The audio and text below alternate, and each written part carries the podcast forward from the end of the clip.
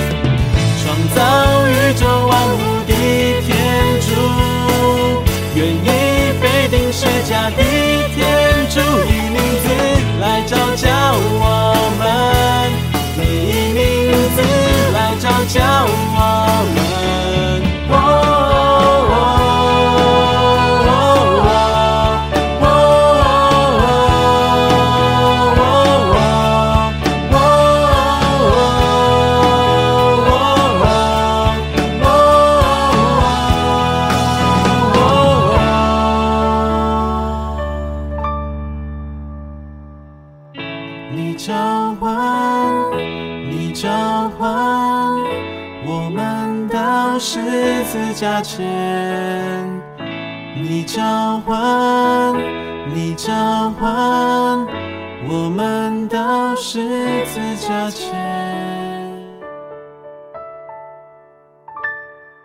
各位主爱的听众朋友，大家好，欢迎各位再度来到多明我的家，我是多明。我在今天的节目中，我想要为大家分享的是我在二零二三年的七月五日所主持的第二十九次的线上道理课，其中的第五章“原罪、恩宠及悔改”，内容包括了各修会的习惯。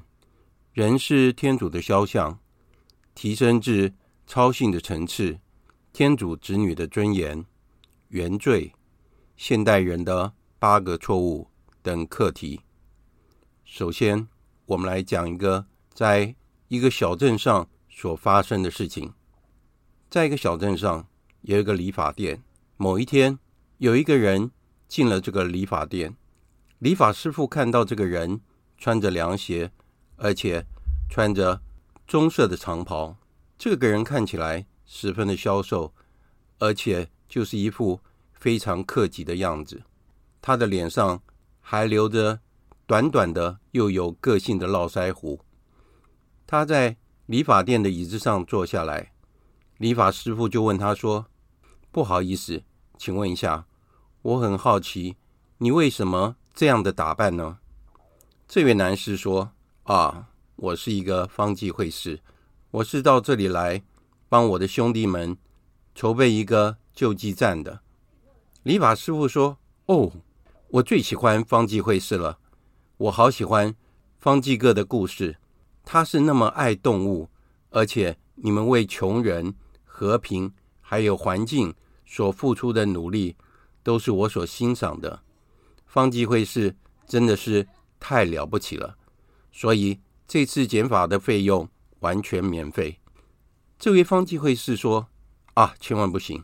虽然我们过着简朴的生活，又守神平的誓愿，但是我是有足够的钱能够付我的理发费的，请让我付钱给你吧。”理发师傅坚持说：“哎，不行，我很坚持，这次理发的费用完全不收。”于是，这个方济会士理完发之后，跟这位理发师傅一再道谢，并且祝福了他，就离开了。第二天，理发师傅来到他的店门口，发现了一个惊喜，在他的门口有一大篮的美丽的野花，里头还放着一张谢卡。也就是那位方济各会士所送的。当天又有另外一个男士走进了理发店，穿了白色的长袍，腰上还束了皮带。在他坐下来的时候，理发师傅问他说：“请问一下，你为什么是这样的装扮呢？”这位男士说：“是这样的，我是吸毒会的隐修士，我要进城来看医生，想要顺便来理个发。”理发师傅说。哦，我最喜欢吸毒会的隐修会士了。你们度着默观的生活，又为了世人努力的祈祷，这是令我非常钦佩的。所以这次的理发费用完全免费。这位吸毒会隐修士说：“千万不可以！虽然我们度着勤俭的生活，我们真的有足够的钱可以来理发，所以请你让我付我的理发费用吧。”理发师傅说：“千万不行，这次理发我一毛都不收。”于是，这位吸毒会士理了发以后，就跟理发师傅道谢，而且祝福了他，就离开了。第二天的早上，理发师傅到了他的店门口，又看到了一个惊喜：有一个大篮子，里面装了美味的手工乳酪和果酱，是吸毒会隐修院所做的。旁边还放了一张谢卡，就是那位吸毒会的隐修士所写的。就在当天，又有一位男士进了理发店，身穿黑色西装，而且戴着罗马领。他坐下来以后，理发师傅问他说：“请问您为什么有这身的打扮呢？”这位男士说：“哦，因为我是耶稣会的神父，我到这个镇上来。”参加一个神修研讨会，理发师傅说：“啊，我最喜欢耶稣会士了，因为以前我的儿子就是在耶稣会所办的高中，而以前我的女儿念的大学也是耶稣会所办的。我还去过镇上的那一间耶稣会所经营的毕竟院呢。这次的理发费用完全免费。”这位耶稣会士说：“千万不可以。”虽然我有守神平的誓愿，但是我有足够的钱可以付我的理发费用。理发师傅说：“千万不可以，这次的理发费一定是免费的。”于是，这位耶稣会士理了头发，跟理发师傅道谢后，也祝福了他，然后就离开了。第二天，理发师傅到了他的店门口，发现到另外一个惊喜，那就是又有。十个耶稣会士要来理头发了。以下就是今天节目的内容。那现在已经八点了哈，那我们就先来念个会前祷。万福玛利亚，你充满圣宠，主与你同在，你在妇女中受赞颂，你的亲子耶稣同受赞颂。天主圣母玛利亚，求你现在和我们临终时，为我们罪人祈求天主。阿门。圣加贝尔，为我等起。圣保禄，为我等起。好，谢谢大家来参加今天的课程哈。杜妈妈也从国外回来，那我也从那个马来西亚、新加坡回来，那让我的收获蛮大的。那那个 Charlie 也寄了很多的照片给我们看，蛮吸引人的哈。因为我去了那个主乐团在马来西亚的会议中心，那礼拜一的时候。就是主乐团的和山学社也邀请我去跟他们分享，因为他们也在做那个今年的研讨会哈，我就去跟他们分享我在那个马来西亚 Bukit Tilam 那边的情况，啊，反正有很多值得回忆的。那我也把它上传到那个我的播客节目上，好，如果大家有兴趣的话，可以听一下。因为我们今天要谈的是，我们已经进入了第五章哈，我们要谈的就是原罪、恩宠和悔改，所以说这一课的内容是非常的多。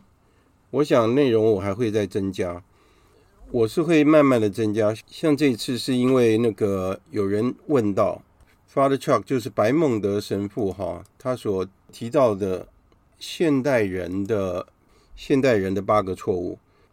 我等一下，我在最后的时候我会做一下解释。正好这八个错误没有看呢。没关系，没关系，我等一下会做解释，不用担心，因为我觉得他讲的蛮清楚哈。等一下我会为大家解释一下。其实我们今天，哎呀，太座进来了，我要谨慎一点了。好，因为我们今天要先谈。其实我看了以后，我觉得今天谈的内容大部分大家都知道，因为我们已经上到第二十九课了嘛，哈。我们对那个有的应该是非常的熟悉。那我们讲过的部分我就不重复讲，我不会讲的太仔细，我尽量讲就说能够深入的。好，第一个我们要谈的就是人是天主的肖像，我想这个我们大家都知道。我们也讲过说人有三个层次，对不对？一个是动物性，一个是理性，一个是呃超性，三个层次。那大部分的行为学家或是心理学家，他们在讨论的那一部分，他是用那个人的外在，就是人的那种动物性去做研究。例如说，什么样的刺激，人会有什么样的反应？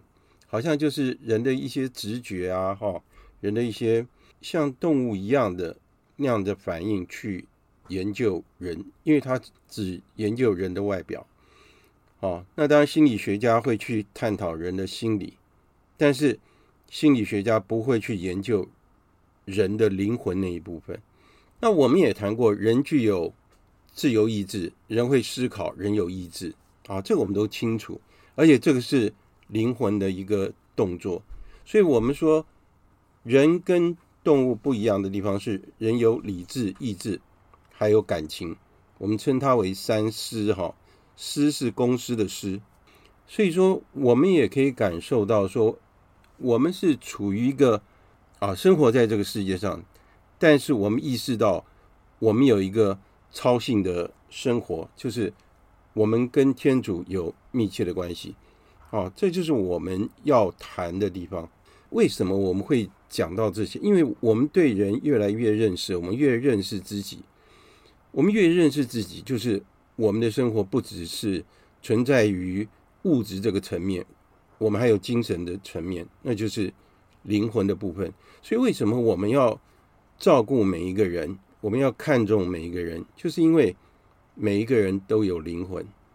我们也谈到说，如果人知道说人的灵魂是不死不灭的，秦始皇也不需要那么麻烦的去找那个长生不老的药。啊，因为他死掉以后，他灵魂还是在，他的灵魂是不死不灭的，跟我们大家都一样。那所以说，我们在看灵魂的动作的那一部分，好，例如说灵魂有记忆，然后灵魂它也有潜力，啊，那最重要的是人有理智和意志，理智是为了要追求真理，然后意志是为了要追求善，啊，这个是很重要，所以我们很重视人的灵魂啊，精神那一部分，当然不是说我们不照顾我们的身体，如果说。我们不照顾我们的身体，我们的灵魂一样会受到损伤啊！所以我们要照顾我们的肉体，也要照顾我们的灵魂。如果我们的灵魂是很健全的话，我们的精神还有我们的肉体都会是健康的。当然，如果说我们的肉体是软弱的，或者我们的肉体是处于生病的情况之下，因为有的时候就像。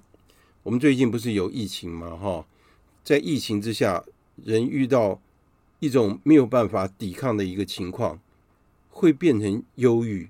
我到底会不会发生任何状况？我会不会痊愈？而且在确诊的那一段时间，会非常的辛苦啊！特别是刚开始的时候。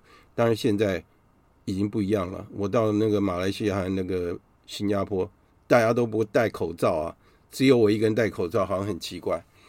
因为我们这次上课哈，我们学到那个神学那一部分，讲到中古世纪啊，就是教会的发展哦。那讲到说那个时候黑暗时期有遇到黑死病的情况。当然，我们从人类历史上面，我们看到人类遇到这种好像是不可医治的那个疾病的时候，我们会怎么去面对？当然，我们后来知道说黑死病是因为鼠疫的关系。那个时候，因为大家。不是很讲卫生，而且很多老鼠，所以说产生了黑死病。但是我们从人类历史的角度，或是从我们从天主教的角度去看，通常一个灾难的发生，对我们来说是一个警告。大家可以去体验一下。当场我反应就是，啊，那这样 COVID-19 是不是也是一个警告？对不对？这是我们无法抗拒的情况。所以我们在讲人的。肉体和灵魂的时候，人的灵魂和肉体是完全结合在一起。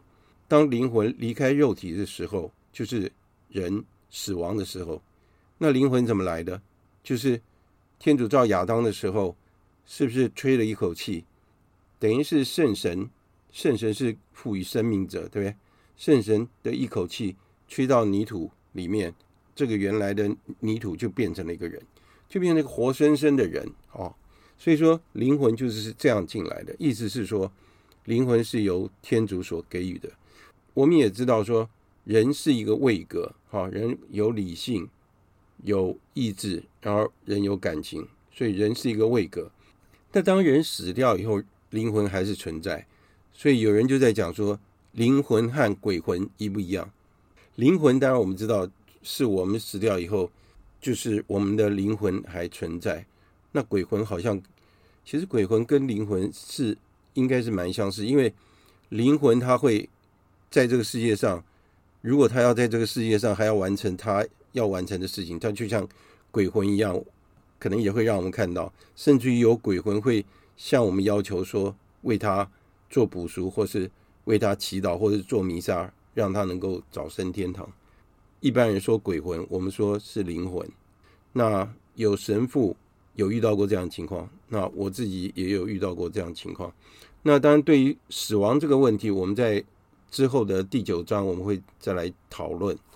所以，当我们在讨论说人渴望生命能够一直延续下去啊，人能够永远存在，这是人在古代的时候就有这样的期望。那事实上，如果我们对信仰很清楚的话，我们就知道我们的生命是永远存在的。那有一种说法是所谓的唯心论哦，唯心论的意思是说，他们只看到人的灵魂那一部分，就是人的内在那一部分，他忽略掉人的肉体。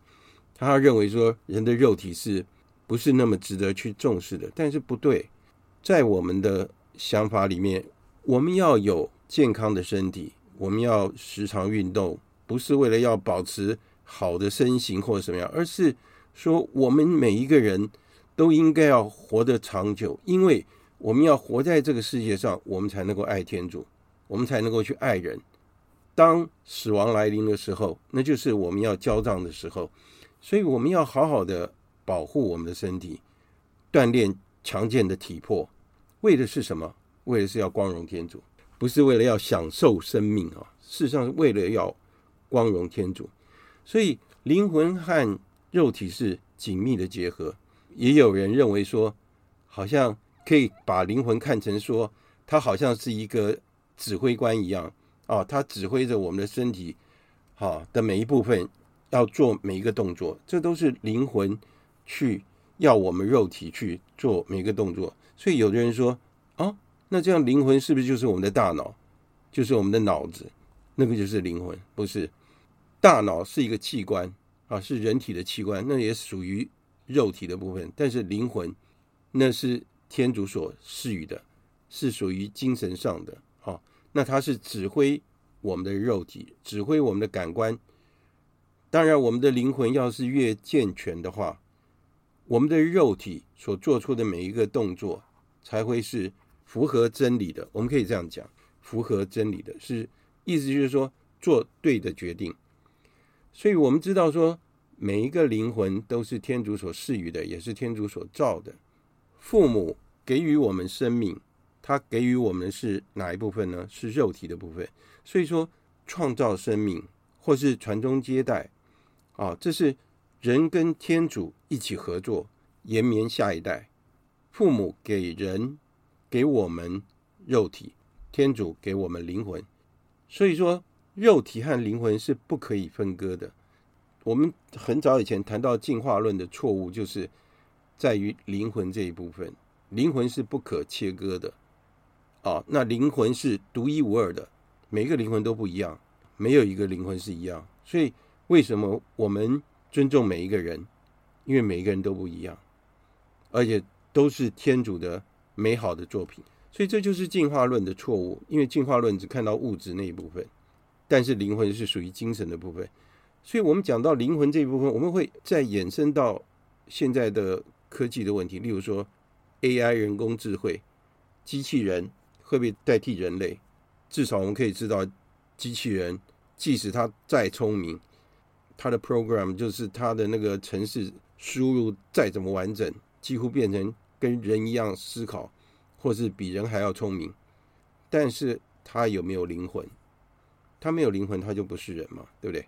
我不是在骂他，没有灵魂就不是真正的一个人。还有复制人的问题，对不对？我们为了要延长我们的寿命，事实上我们延长寿命已经打破了人的一个次序，对不对？人本来就是生老病死，好，是一个有一个周期性的。如果所有的人都不会死，那这个世界会变成什么样？所以复制人。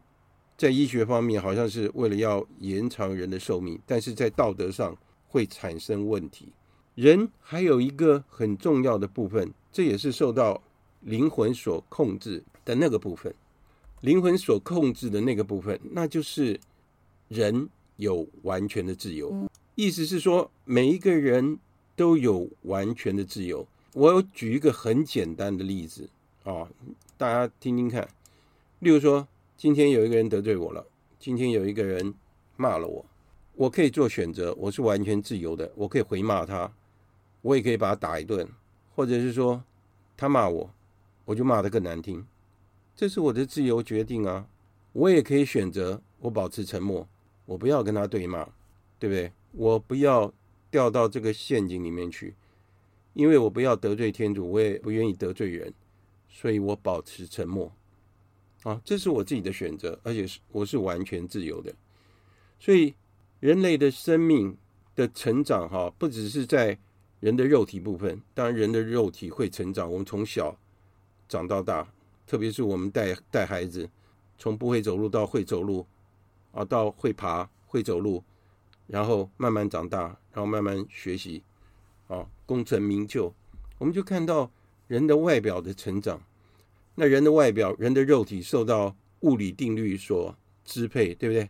有重力，反正不管什么牛顿三定律或什么的，很多的物理的定律，就是我们外在的一些限制。其实这个也是天主所啊设计出来的，对不对？那另外还有有关道德律这一部分，那就是灵魂的部分。好，为什么我们要有道德律？这就是我们所谓的自然律。例如说，我们要避恶行善，我们要做好事，不要犯罪。啊，这个就是一个道德律的基本的观念。这些定律事实上是要我们在行为上能够维持一个真正人的样子。啊，我们希望我们的行为是正直的，我们希望我们能够趋于完美。就像我们上次讲的一样，啊，荡子回头的比喻，天主事实上要我们成全如天主。为什么呢？因为我们最后要得到喜乐。所以说。在学神学的时候，我们要先学哲学。学哲学之前，我们要学形上学。哲学是神学的仆婢，意思是什么？就是哲学是为了要服务神学，就是哲学是神学的基础。那神学是什么呢？神学是研究天主的学问。那哲学在学什么？哲学就在训练我们的逻辑思考。哲学家就是一直在。讨论什么才是真理？真理是什么？希腊哲学家也是这样。我们教会用的适龄哲学也是一样。啊，当然我们也讨论到其他宗教也都有他们的一些他们的思考方式。哈，所以哲学和神学之间有紧密的关系。我们来看一下哲学和神学之间什么联系？就是哲学在训练我们的理智，对不对？去。推理去思考，那怎么样会跟神学连在一起？大家有没有 有什么想法？就是我们第一课讲的，就是所有的人都在追求幸福，对不对？我们每一个人活在这个世界上，我们就是要追求快乐和幸福、圆满的生活、美满的生活。所以，我们一第一课我们就在讲，真正的幸福是什么？真正的幸福就是。找到天主，跟天主完全的结合，所以哲学要走到神学，就是我们要去追求幸福，追求天主。神学就是一直在追求天主。那我们来看一下，我们也谈过，就说我们的灵魂是属于精神上面的，所以我们说，在创世纪的天主创造人的时候，他说，天主说，我们按照我们的肖像来造人，所以我们初期的道理告诉我们说。我们孝事天主的部分，就是在灵魂这一部分，因为灵魂是属于精神的。当时的人认为天主是没有形象的，天主是神，就是纯精神体。在这里，我们就知道说，因为人孝事天主，每一个人都有他的尊严，这就是人和一般的物品不一样的地方啊。每一个东西事实上都有它的价值，但是当你不能跟人比，因为人有灵魂。而且人有尊严，而且人有位格，对不对？所以说，为什么人有基本的人权？他有基本的权利，意思是说，人有维持生命，还有获得自由的权利，这就是人权哈。当然，如果说我们的生命受到威胁，或是我们的自由被剥夺的时候，我们有权利去把它拿回来，这就是人的尊严。那刚刚我们讲到说。人在灵魂部分孝事天主，但是我也提过，我们在圣周六的时候，望复活的弥撒的引言部分，他谈到什么？那幸福的罪啊，为什么会讲那幸福的罪啊？因为我们要感谢天主，我们要感谢耶稣基督，因为亚当、厄娃的犯罪，所以他要解决这个罪恶的问题，所以他要降生成人，取得了跟我们人一样的肉躯。然后跟我们跟我们生活在一起，然后他是真人又真天主，所以主耶稣基督的位格就是人神合一，天主性和人性合而为一。所以为什么耶稣基督是我们和天主之间的桥梁？所以我们在孝事天主的部分，已经不只是在灵性的那一部分，不只是在灵魂那一部分，在肉体上也是一样。而且耶稣基督来就是为了让我们能够学习他。让我们能够孝事他，就是因为耶稣基督的关系，所以我们成为了天主的子女。所以我们把人的尊严看得这么重要。如果一旦人的尊严被践踏了，人权被践踏，这就会发生严重的问题，例如说战争或是被欺压的状态。所以，为什么我们反对唯物论？因为我们不会把人当作是物质来看待，人有人的尊严。如果说人为了自己的利益去践踏其他人的尊严，这是不道德的啊！而且我们不接受，所以我们要尊重人权。那接下来我们来谈一下，就是所谓的超性的层次，就是天父异子女的尊严。天主创造了亚当、厄娃，给他们完美的人性。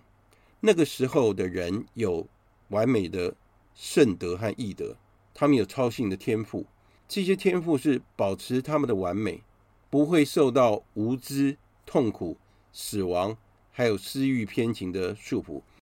那天那个白孟德神父他讲到说，人可以有天主性，人有人性，人也会有天主性。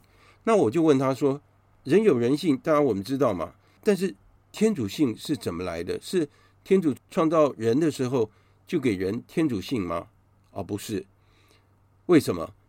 因为天主创造人，人就是人，又是狗就是狗，树就是树，树不会有人性啊、人也不会有天主性，人就是人，人不是天主，所以人没有天主性。但是为什么我们会获得天主性呢？那就是因为说，我们如果处于一种恩宠的情况之下，天主的恩宠就会在我们内。例如说，我们妥当的办完告解，我们领圣体，主耶稣基督就居住在我们内，所以我们跟天主是完全结合在一起。所以天主性会在人身上，原因是这样，这是一个恩惠，这是一个恩赐，是天主愿意把他的美好跟我们分享，愿意把他的天主性跟我们分享。反过来，如果我们犯了罪，驱逐天主的话，自然天主就不会在我们内。所以天主愿意提升人的地位，享受神圣的生命啊！这是梵二大公会议所讲的。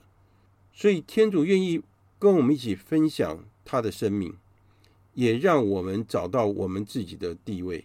他让我们跟他结合，这样的一个情况，我们称为超性，当英文叫做。超自然就是 supernatural，就是超过自然，就是超性。超性事实上就是天主性的意思。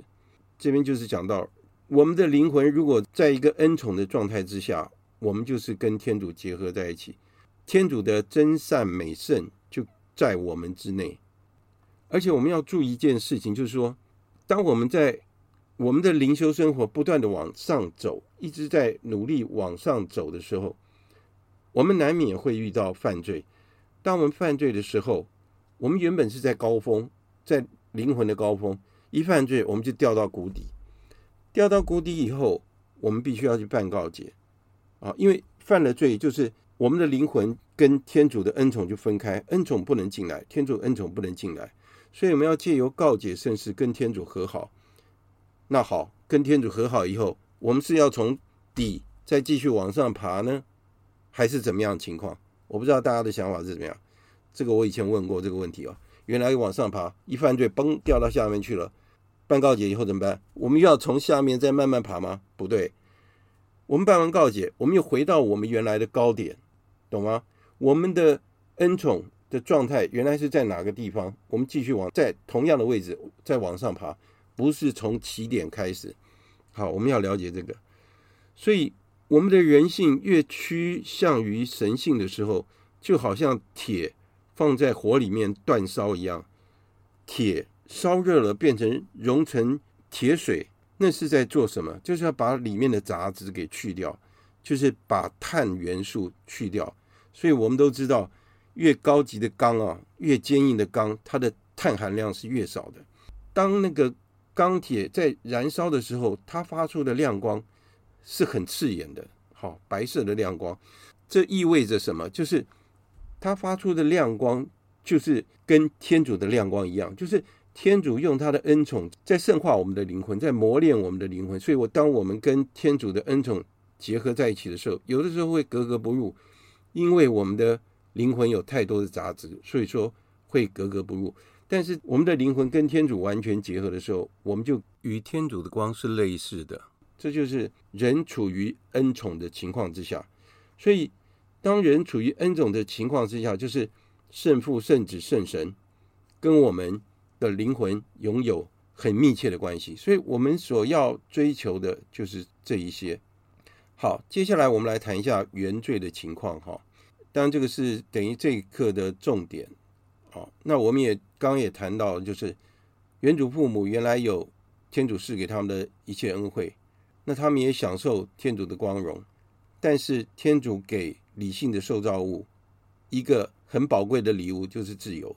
那因为他们违反了天主的旨意，所以事实上我们可以说他是背叛了天主。所以我们常常会说，在伊甸园里面这么快乐，天主每天跟他们散步。每天跟他们聊天，为什么要搞一个善恶树在那边？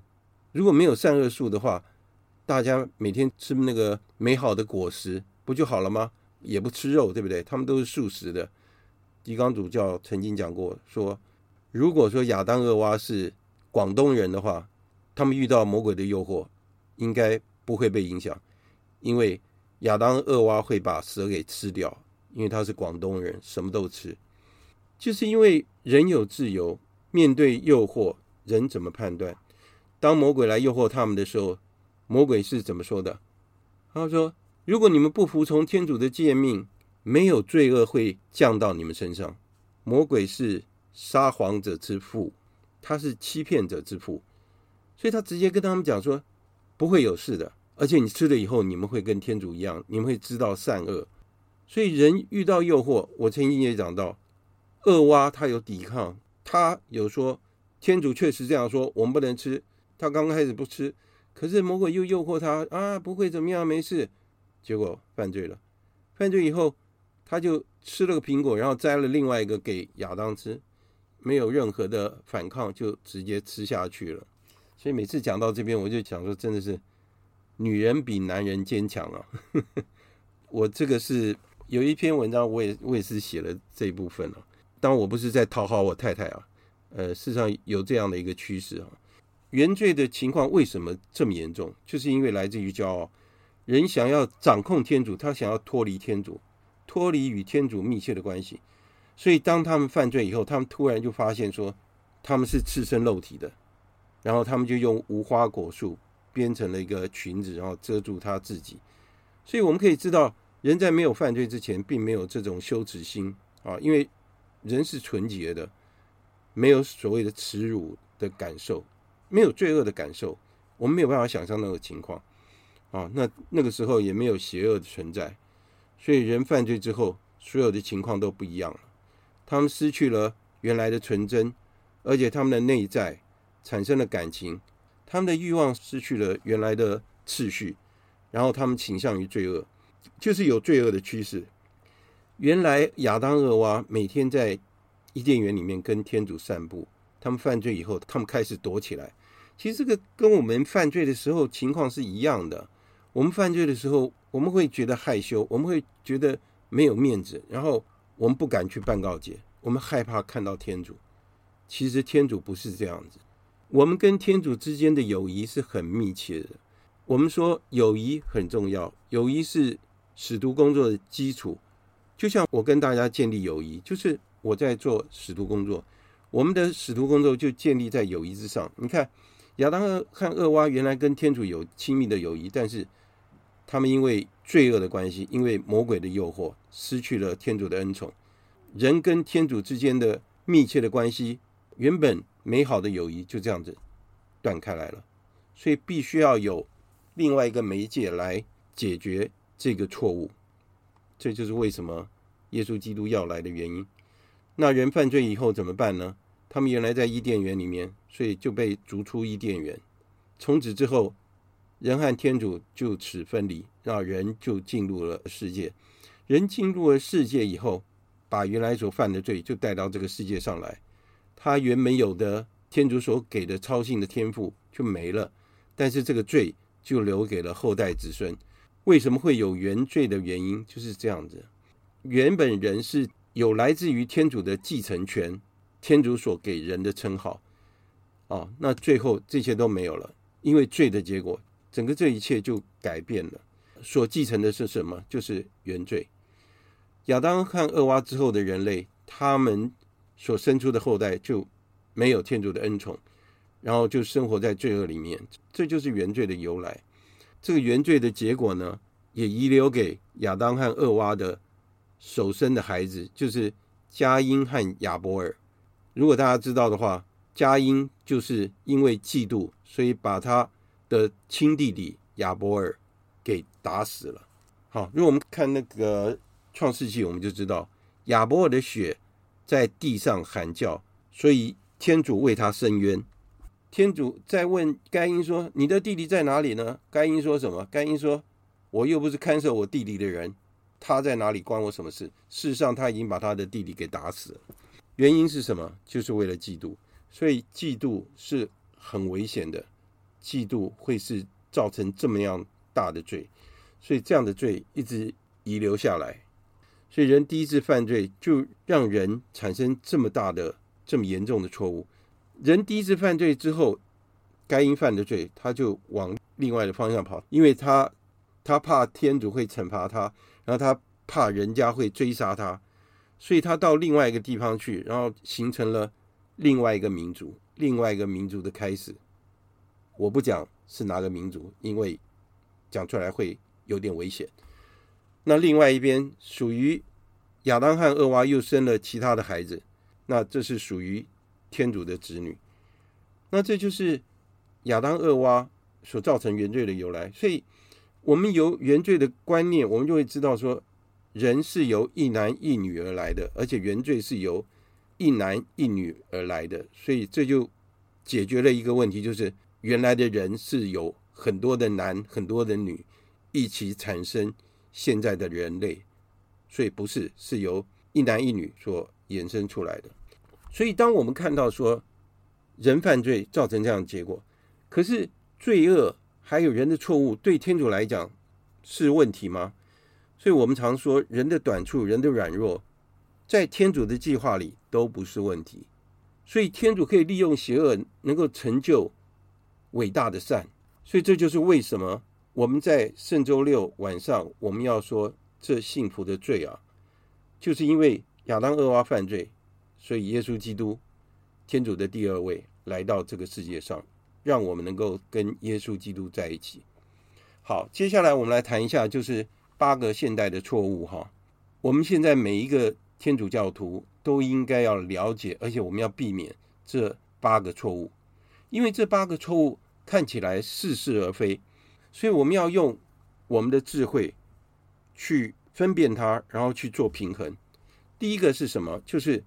不需要悔改的怜悯是什么意思？就是说，有的人把天主的怜悯看成是无限的，变成是说，他们认为天主的怜悯是无限的，所以说我做任何事情都没有关系，因为天主是仁慈的，天主是怜悯的。但是问题是说，真正的怜悯不是忽视罪恶，所以为什么我们曾经有讲过，我教导我自己的孩子，我必须要纠正他，因为这个错误会。导致他不好的习惯，所以我必须要纠正他，让他养成好的习惯，避免他走罪恶的道路。所以耶稣在公开传教的时候，他在一开始就讲，就是要我们悔改吧，听从福音。如果天主是怜悯的，我们为什么要悔改？如果天主是完全慈善的，那我们犯罪有什么关系？所以不是。耶稣基督说悔改吧，信从福音。第二个。就是害怕十字架，这是什么情况呢？就是我们不了解，说我们经历了困难，对我们是有好处的，而且这个是在保护我们。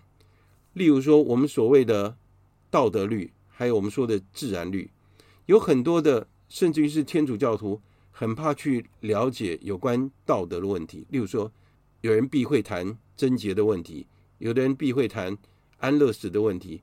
或者是堕胎的问题，或是离婚的问题，或是再婚的问题，但是圣保禄他讲的很明白，就是说被钉在十字架上的耶稣基督，在犹太人来讲似乎是一个绊脚石，但是在外邦人而言是愚妄的。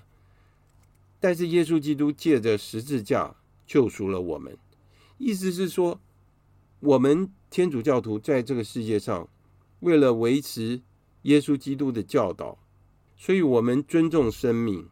前面我们讲到的那些问题，我们因为尊重生命，所以我们愿意坚持着我们的信仰。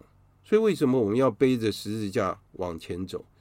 今天如果人不尊重贞操的话，不尊重贞洁的话，人不就很乱吗？人的关系就很乱吗？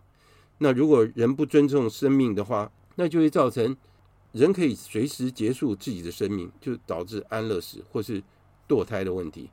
如果人不尊重婚姻的忠诚，那就造成离婚，那婚姻就会很混乱，而且家庭的关系就毁灭。我们都知道。家庭要好，教会才会好。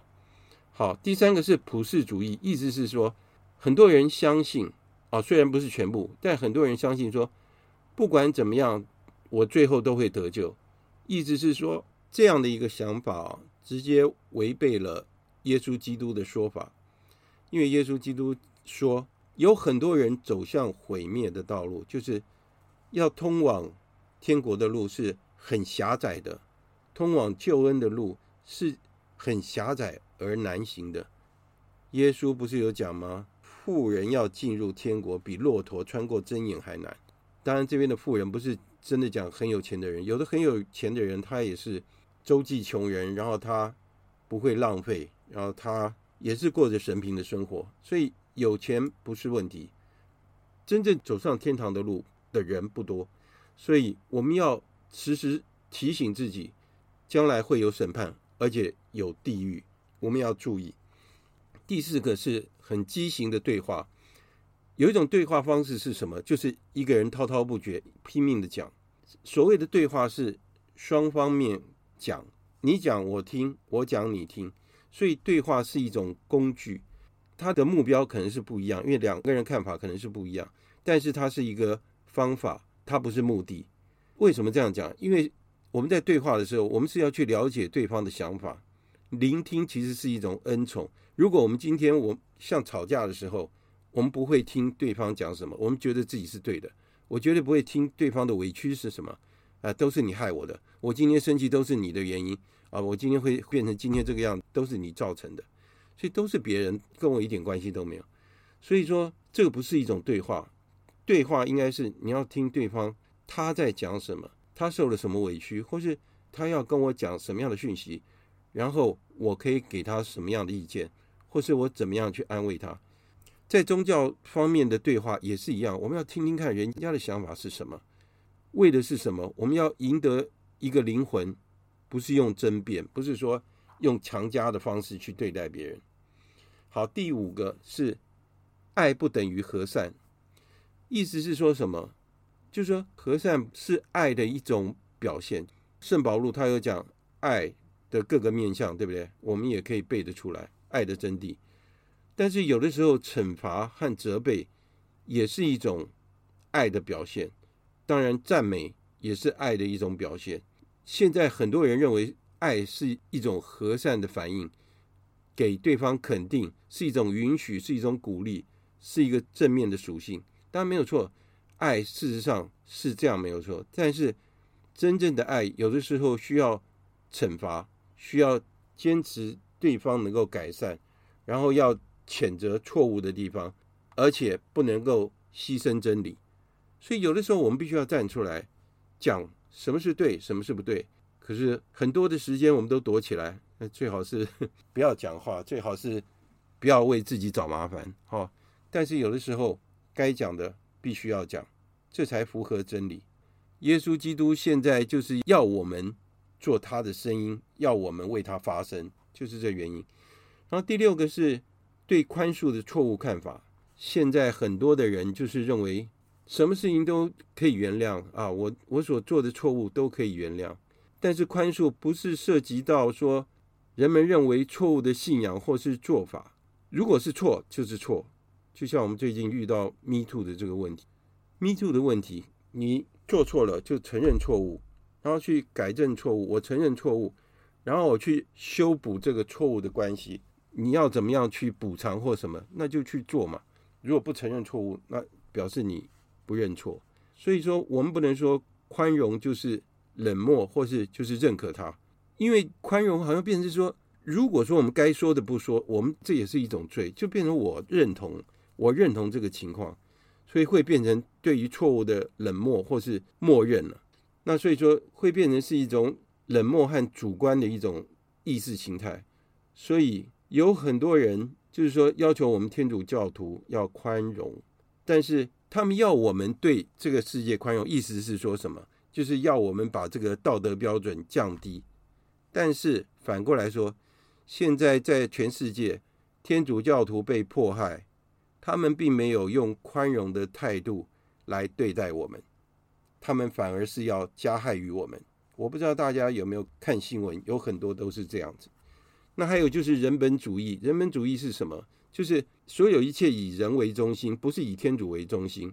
所有的礼仪事实上是为了我们的好处，当然我们是在朝拜天主，也是为了我们的好处。有的人为了关心自己的孩子，就是他们将来的幸福，或是他们能够得到在学术上得到地位，或是说他将来在社会上能够有一个好的工作，所以拼命要他们去。读书或争取高的权位，但是忘记了他们的灵性的生活，就是忘了培养他们的信仰生活。好，最后一个第八个就是角色的互换。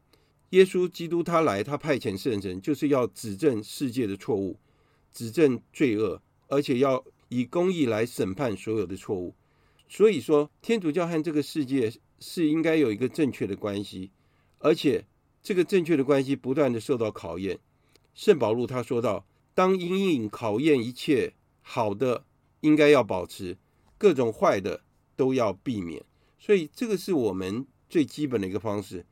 但是我们在这个世界上几乎是角色互换，因为人忽略掉天主所讲的话，反而把天主放在被告席，就是在指控天主，认为我们所说的真理是错误的。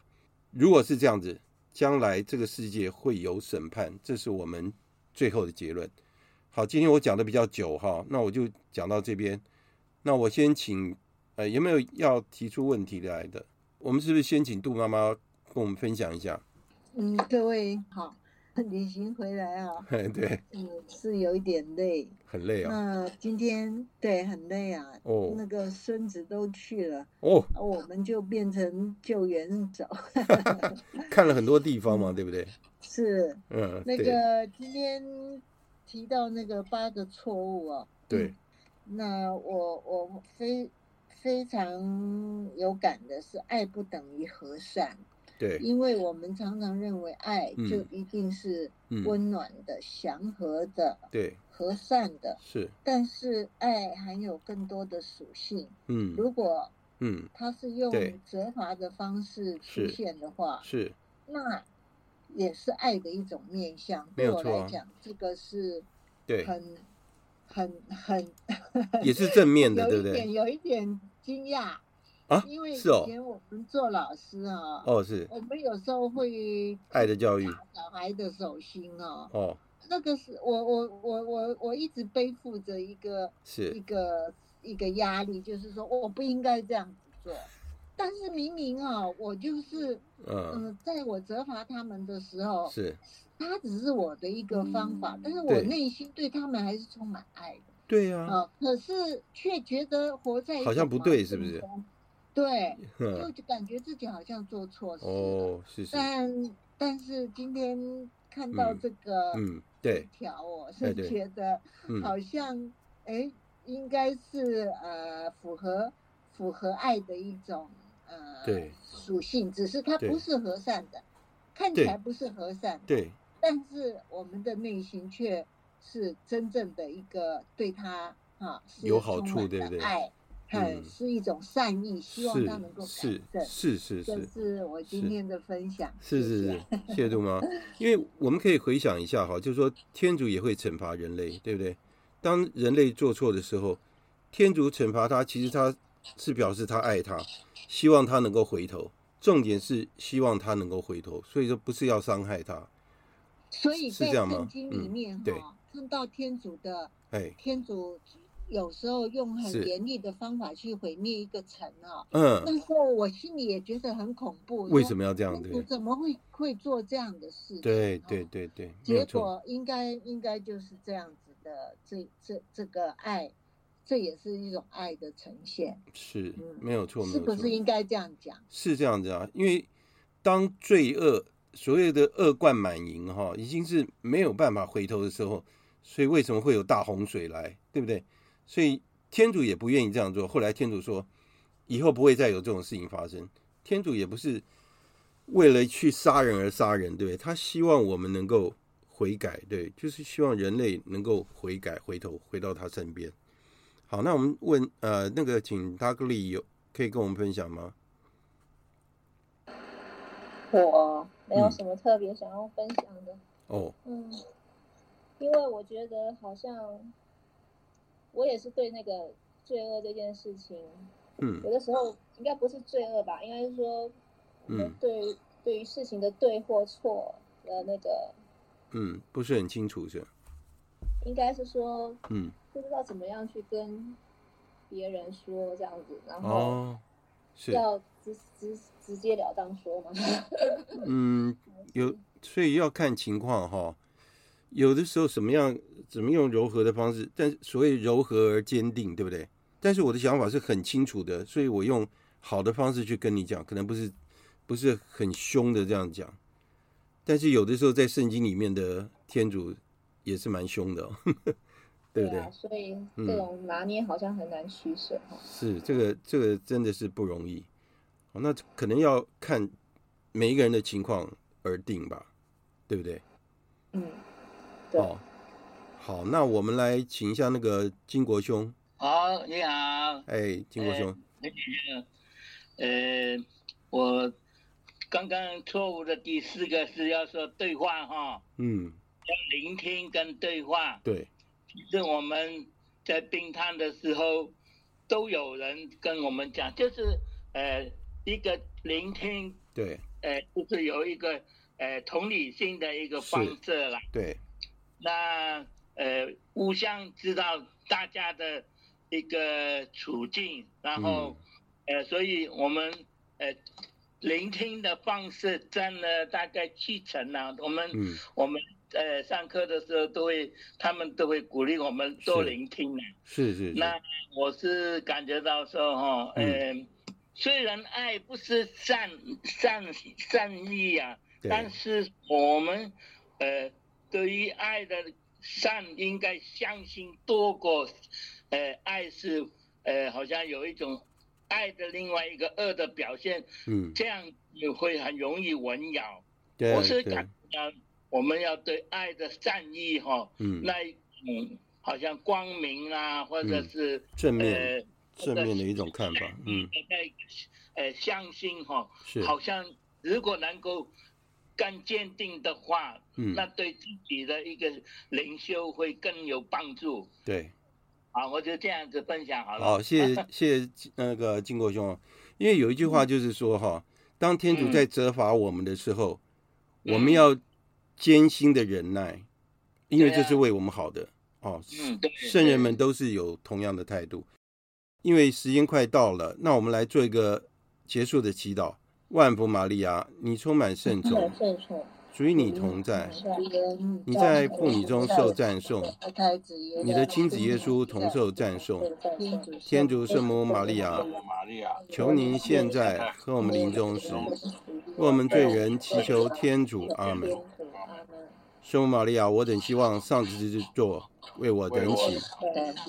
谢谢大家今天来上课哈，那下次我们再碰面了，大家早点休息喽。好，谢谢。大家，谢谢，谢谢，好，谢谢，好，拜拜，好，晚安，晚安，谢谢。今天的节目就在这里结束了，感谢大家的收听，我们下次再会。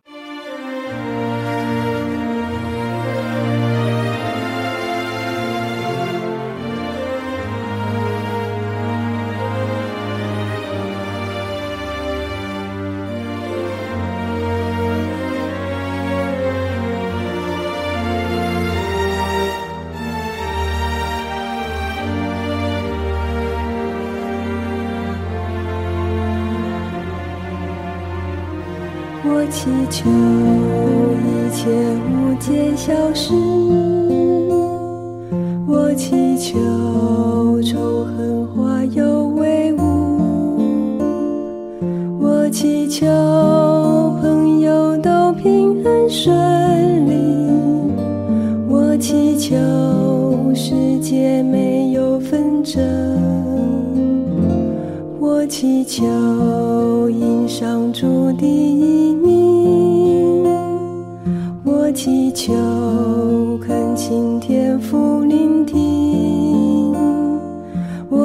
祈求诚心诚意地，我祈求为仆师祈求，我在这里这里虔诚地祈祷，用我的心。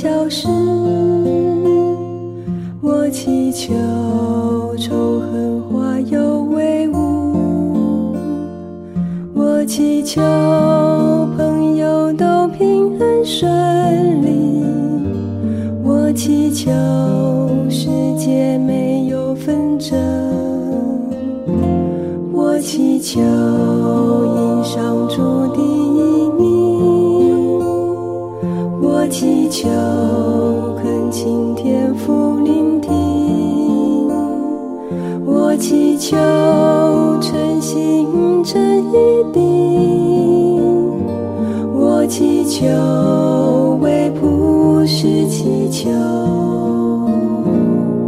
我在这里，这里。